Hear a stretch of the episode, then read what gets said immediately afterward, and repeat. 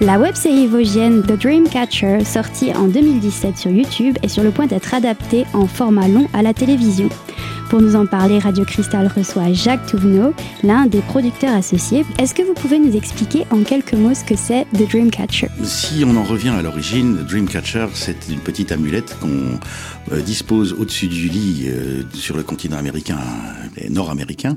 Et donc cette petite amulette, cette espèce de petit de rêve ou qui capture les rêves et qu'on met au-dessus du lit pour éviter les mauvais esprits, les mauvais rêves, etc.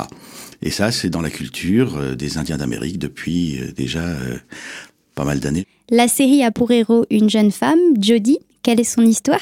En fait, c'est l'histoire d'une jeune femme qui, depuis toute petite, a été non pas séquestrée, mais on va dire euh, mise à l'écart dans un institut médico-psychiatrique parce qu'elle présentait un trouble assez spécifique ou tout au moins une, une particularité, un don, c'est que elle était capable, elle est encore capable de euh, capturer les rêves des gens qui dorment à ses côtés.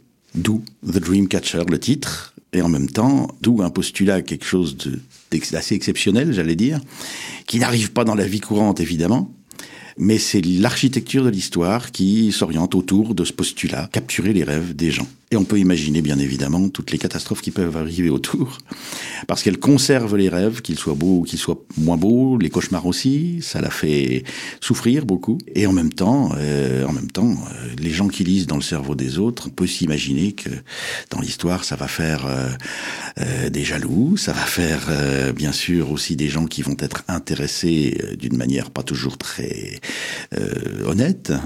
Ça peut être aussi la politique, l'armée qui s'intéresse à ces genres de, cas particuliers.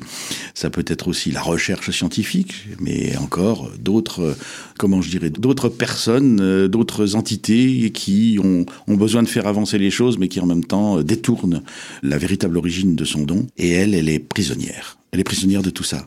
C'est une belle histoire parce que c'est une histoire qui pourrait arriver à tout le monde, sauf que avoir ce don, pour l'instant, ça ne sert encore pas, ça n'existe encore pas. Et nous savons que The Dreamcatcher a été grandement apprécié. Vous avez d'ailleurs raflé de nombreux prix. Euh, vous pouvez nous en citer quelques-uns? Allez, on va en citer 10. Non, c'est pas vrai. Si, si, si, si, dans le sens où on a euh, la, la, web série, donc l'ancienne série, hein, avant, de, de la, avant de l'agrandir. Eh bien, oui, meilleure série à Vancouver, au Festival de série de Vancouver, le prix Van Gogh à Amsterdam, et également euh, meilleure série à Munich, meilleure réalisation à Toulouse. Et on rafle des belles médailles. Ça veut dire que la série est peut-être pas mal et qu'elle vaut le coup d'être vécue un peu plus longtemps. Et c'est ce qu'on fait. Du coup, ces, prix, est-ce qu'on peut dire que ces prix, euh, quelque part, vous ont ouvert les portes euh, vers ce nouveau projet de série longue? Bien sûr. Euh, quand on fabrique une web série, tout le monde sait une chose, c'est qu'une une série sur le web, c'est sur euh, YouTube. Ça pourrait être sur Vimeo, enfin il y en a plein d'autres, mais bon, voilà, c'est le plus connu. On a besoin d'être vu. Euh, on fabrique ça pas pour gagner quoi que ce soit, puisque de toute manière, c'est pas monnayable. Donc, je vous l'ai dit, du bénévolat, mais en même temps, c'est, une histoire qui ne se vend pas, c'est une histoire qui se montre. Aucun but commercial. Seulement, aucun but commercial, donc petit moyen. Hein. Et le but justement, c'est d'essayer de faire que cette série soit vue et donc on l'envoie dans des festivals. Et quand on remporte des prix dans les festivals, ben, ça commence quand même à être un palmarès. C'est ça un palmarès. Et le palmarès, ben, il est fait aujourd'hui pour être montré auprès de nos futurs partenaires qui sont les coproducteurs, euh, distributeurs, diffuseurs, les chaînes et qui commencent à nous observer un petit peu parce que à force de rafler des prix un peu partout, euh, qui sait, qu'est-ce qu'ils font, ils ont fait ça avec quoi et comment. Et c'est comme ça que j'étais avec mon coproducteur euh, à Cannes au, au salon qu'on appelle le MIPCOM, qui est le marché international des programmes audiovisuels pour la télévision et pour les chaînes à péage et pour les chaînes de streaming. Et, on était là-bas pour trouver des partenaires.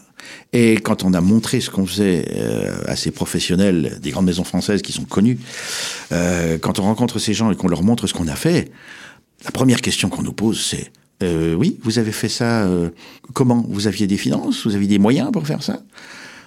Non, on, on joue pas les malins. Hein on dit simplement, bah, on était bénévole et on a fait ça bénévolement.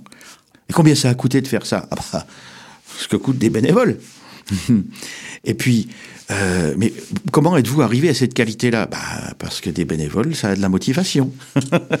Et c'est la même motivation qui nous emmène aujourd'hui à vouloir aller un peu plus loin, à vouloir professionnaliser aussi les gens. On a, on a toute une équipe. Alors on, professionnalisera pas 70 personnes parce que les gens ont des métiers et souhaitent les conserver. C'est tant mieux pour eux. Euh, mais une bonne partie quand même de notre équipe technique, mais aussi d'écriture, bah, a bien envie d'aller plus loin. Donc euh, on, on va surtout pas les frustrer, les enfermer et leur dire bah oui mais c'est plus pour vous maintenant que c'est professionnel, on va faire avec des autres. On est là pour mélanger un petit peu les gens. On va certainement effectivement faire appel à des professionnels pour nous encadrer, mais en même temps on va continuer à faire appel à la bonne équipe, à ceux qui vont bien, qui ont envie de le faire et qui ont cette belle motivation. C'est donc vraiment une motivation collective, si je puis dire. C'est comme ça dans toutes les aventures bénévoles quand on se fixe un but. Et, quand les gens ont envie de le faire parce qu'ils découvrent aussi des choses, parce qu'ils veulent s'améliorer. On a eu par exemple sur le tournage des gens qui sont photographes euh, amateurs et d'autres qui sont photographes professionnels et d'autres qui sont dans le son. Euh, ce sont des amateurs, mais en même temps ce sont des gens qui ont progressé tellement. Ils ont fait leur formation professionnelle à cet endroit-là. Et ils y sont arrivés. Et ils continuent encore à se perfectionner. Ils vont chercher leurs ressources sur le net et ils vont chercher aussi leurs ressources auprès des professionnels. Et finalement, ça fait des amateurs qui sont de bons professionnels. Somme toute un projet plus qu'intéressant. Dans quelques minutes, nous verrons les étapes mises en place dans le but d'effectuer la transition vers une série pour la télévision. A tout de suite sur Radio Cristal.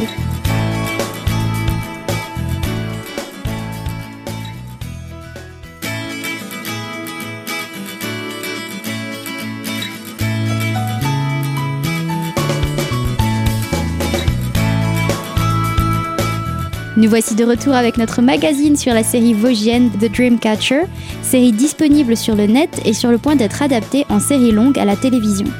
Dans le but de professionnaliser son équipe de production, un financement participatif est créé. Alors, c'est pas exactement dans le cadre de la professionnalisation complètement. C'est-à-dire que dans un premier temps, effectivement, à un moment donné, on ne sait plus ou on ne sait pas financer avec nos propres moyens. Comme je vous l'ai dit, on va essayer d'accélérer les choses. En même temps, on a un travail devant nous qui est plus grand que celui qu'on a fait jusque maintenant. Et en même temps, on ne peut plus attendre des années pour pouvoir fabriquer les choses, euh, si on veut euh, faire que ça soit visible à la télévision avant d'ici 10 ou 15 ans, quoi. On va pas attendre ça. D'ailleurs, pour fabriquer une série télé aujourd'hui, euh, à partir du moment où le projet est adopté et le moment où il va être diffusé, il se passe en moyenne deux ans. C'est court deux ans quand il faut écrire et quand il faut réaliser sur plus de sept heures de programme. Alors bien sûr qu'on est prêt à y aller, mais en même temps on se dit, euh, oula, grand, grande aventure, euh, grande montagne, on va essayer de gravir tout ça et on va y arriver. C'est pour ça qu'on a besoin de professionnaliser, oui, c'est vrai. Mais on a surtout besoin aujourd'hui euh, de pouvoir asseoir un petit peu notre pré-production, j'allais dire. Alors dans un premier temps, euh, je vous ai parlé tout à l'heure de Christelle et de Guillaume qui écrivent. Et bien sûr d'Arnaud qui est derrière eux pour pouvoir leur, euh, leur raconter l'histoire. Donc euh, Christelle Brust, Guillaume Hans et Arnaud Husson qui écrivent l'histoire de la série. Oui.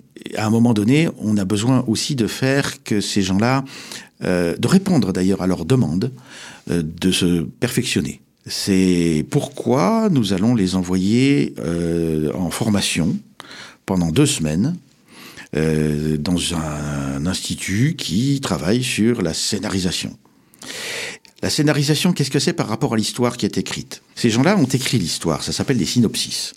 Ils ont fait, ils ont réalisé l'histoire de 12 épisodes qui feront 52 minutes. Mais maintenant, il faut écrire des dialogues. Le scénario, c'est la suite dialoguée. Il faut faire parler Jodie et tous ceux qui sont tout autour. Et pour faire parler, eh bien, les écrivains, alors, le plus célèbre, Audiard, Hein encore aujourd'hui, alors que c'est vieillot Audiard, mais aujourd'hui encore, euh, il étonne parce que c'était quelqu'un qui savait mettre des mots dans la bouche des gens. Ça, ça se, même si on en a envie, on n'y arrive pas du jour au lendemain quand même. Il faut apprendre ce genre de choses. Et il faut surtout éviter tous les pièges. Et c'est pourquoi les écrivains nous ont demandé d'aller plus loin et d'apprendre, et donc on va les envoyer en formation. C'est pas qu'ils sachent pas le faire, c'est pas qu'ils sont pas capables de le faire, c'est que leur potentiel va être décuplé si ils suivent certaines règles, si ils vont se faire coacher. Voilà. Et le but pour nous, c'est de pouvoir, bah, bien sûr, financer cette partie formation et qui ne sera pas terminée le jour de la fin de la formation parce que suite à cette formation, les mêmes qui auront prodigué euh, leur euh, savoir par la formation deviendront pour nous des coachs. C'est-à-dire qu'au fur et à mesure que les écrivains écriront leur scénario, régulièrement ils seront en lien avec euh, des gens qui l'ont déjà fait et, qui vont leur dire là c'est bien, mais là attention, tu risques de tomber sur un os parce qu'à un moment donné, t'as pas su, dans les paroles que tu lui as mis, là tu lui fais commettre une erreur, ça sera plus simple de faire comme ça, etc. Donc on a besoin de cet encadrement professionnel pour faire ça. Voilà, on est modeste quand même, hein. on ne se dit pas qu'on va remplacer et que des bénévoles vont venir remplacer des professionnels du jour au lendemain. En même temps, ils ont envie d'aller plus loin. Alors ça, c'est un financement, on a besoin de sous pour ça, parce qu'il y a aussi des frais de vie. Hein. Quand on va les envoyer pendant deux semaines à Paris, eh ben, il faut bien les loger quelque part, il faut bien aller... Bon, on a même des copains qui vont peut-être en loger certains, c'est sûr que c'est... Voilà, mais toujours est-il que ça coûte un petit peu de sous. Et puis, on rentre aussi dans une deuxième phase qui est donc la phase de lien et de contact avec ceux avec lesquels on va signer. Et donc eux qui vont apporter, bien évidemment, beaucoup d'argent. Mais pour aller les voir, pour les rencontrer, pour euh, aller au rendez-vous à Paris encore une fois, parce que oui, bah, mine de rien, il n'y a encore pas à Épinal les choses, donc il faut aller chercher à Paris. Et ces grands producteurs ou distributeurs parisiens, il bah, faut aller les voir. Il faut se déplacer beaucoup, il faut prendre le train régulièrement. Alors euh, ça fait des allées et venues on est obligé d'arriver à cette période-là où il va nous falloir un petit peu de sous. Et c'est pourquoi nous allons euh, créer euh, ce que les Américains, ou non, les Anglais, appellent un crowdfunding, un financement participatif. Un peu comme par exemple les, musiciens ou les chanteurs euh, peuvent faire appel à la manne de gens qui ont envie de les aider. Et on va faire ça, un financement participatif en ligne, sur une plateforme euh, qui s'appelle Kickstarter, qui est donc euh, un site sur lequel on héberge euh, notre projet et sur lequel on propose aux gens qui ont envie de nous aider en échange de gagner des choses et d'avoir des petits cadeaux. Alors ça va euh, tout bêtement euh, de la carte postale signée, mais ça peut aussi aller jusqu'à l'invitation sur un plateau, à, venir observer pendant une journée complète, une journée de tournage, partager avec nous le plaisir d'une journée de tournage. Et puis ça peut être aussi des récompenses encore plus intéressantes, comme par exemple venir à la première encore, tiens par exemple. Et puis voilà, on a plein de goodies, on appelle ça plein de cadeaux à offrir en les Euh, mais en même temps, je crois que le cadeau, c'est quand même bien, et bien ceux qui vont participer à ce, à ce montage financier et qui vont nous aider, bien sûr, à aller plus loin. Et en fait, on se rend compte aussi d'une chose, c'est que euh, participer à un financement participatif, ça n'est pas qu'apporter de l'argent, même très loin de ça. Et pour découvrir à quel point il est possible de soutenir le projet, je vous invite à rester avec nous sur notre antenne pour la troisième et dernière partie de notre magazine. A tout de suite.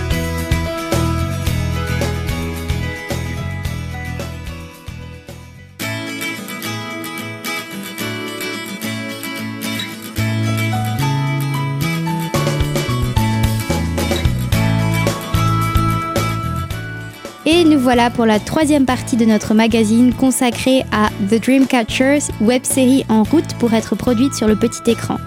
Nous avons précédemment résumé le synopsis et évoqué le financement participatif mis en ligne dans le but de soutenir le projet. Mais nous allons voir que le soutien n'est pas que financier, Jacques Touvenot. Aujourd'hui, on a besoin, bien sûr, de l'argent, on vient de l'évoquer, mais on a aussi et surtout, j'allais dire, besoin de voir comment euh, notre public peut réagir. Et on invite les Vosgiens d'abord à, puisqu'on est tous Vosgiens et qu'on fait du 100% Vosgien, là ou presque, parce que bon, on va à Paris pour euh, tisser des liens, mais en même temps, on continue à être ici dans notre belle région. Et les Vosgiens ont toutes les raisons d'être fiers qu'on y fasse une série, parce que c'est jamais arrivé d'abord. Enfin, si, d'autres sont venus en tournée ici.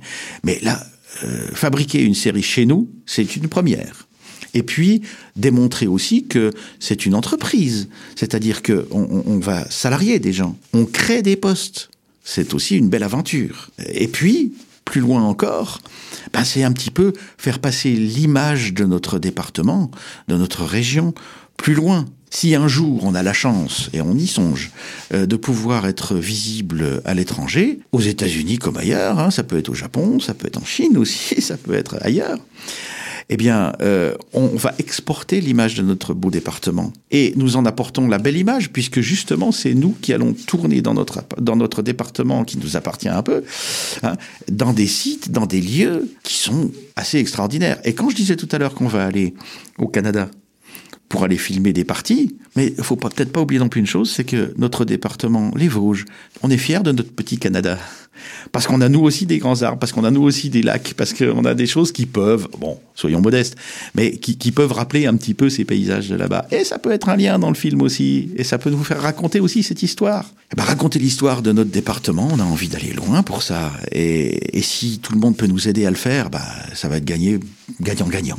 Donc il y a vraiment cette volonté de, porter euh, l'identité des, des Vosges en fait. Et en même temps de faire que si nos généreux donateurs peuvent se rendre compte que plus ils seront nombreux. Après tout, c'est pas le chiffre qu'ils vont placer sur euh, la toile pour pouvoir dire je donne tant. C'est pas ça. Même un petit don tout petit va être aussi important qu'un gros parce que justement, on va avoir un nombre suffisant ou pas de gens qui vont nous suivre. Ça veut dire que pour les distributeurs ou pour les, professionnels parisiens, c'est un baromètre sensationnel. Grâce au nombre de personnes qui vont nous suivre, on va pouvoir savoir si on a un public qui est prêt à aller plus loin et donc de devenir le public euh, national, voire international. Ces gens-là, bien sûr, sont, sont des, entrepreneurs. C'est des histoires d'argent, ça, évidemment. Mais en même temps, ils vont pas mettre leur argent là où euh, il n'y aurait pas suffisamment de fans, si je peux dire. Et plus on va pouvoir rapporter de fans au travers de ce euh, financement participatif, plus on va en rapporter et plus ils vont être enclins de dire génial, il y a du monde derrière, ils ont envie de voir, ils ont mis 2 euros, 5 euros, eh bien, c'est qu'ils ont envie d'aller plus loin. Et donc, c'est ça la statistique, mais c'est ce qui va être important. Donc, j'aurais tendance à dire, je vais pas dire à tout le monde, euh, euh, mettez 2 euros et ça suffira. On peut faire mieux. Mais je vais dire quand même, mais mettez 2 euros si vous ne voulez que faire ça, ce sera superbe et ça nous aidera largement autant. Donc, il y a à la fois le côté financier et aussi le côté soutien numérique. Quoi. Ah bah, c'est ça le soutien. C'est ça le soutien. Voilà, on a besoin de se sentir soutenu. Et puis, je crois que les Vosgiens commencent à connaître un petit peu notre série parce que d'abord, on en a beaucoup qui sont venus euh, euh, consulter la série et la voir en ligne euh, sur YouTube.